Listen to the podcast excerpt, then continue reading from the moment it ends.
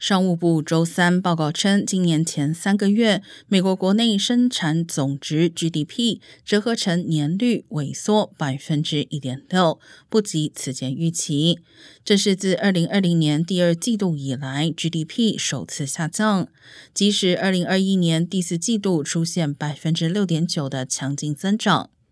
美联社报道指出，GDP 第一季度的萎缩很大程度上是由单一因素，也就是更大的贸易赤字造成的，并不能说明经济的健康状况，但仍反映美国人对外国商品和服务的需求大幅下降，拖累了当季度 GDP 三点二个百分点。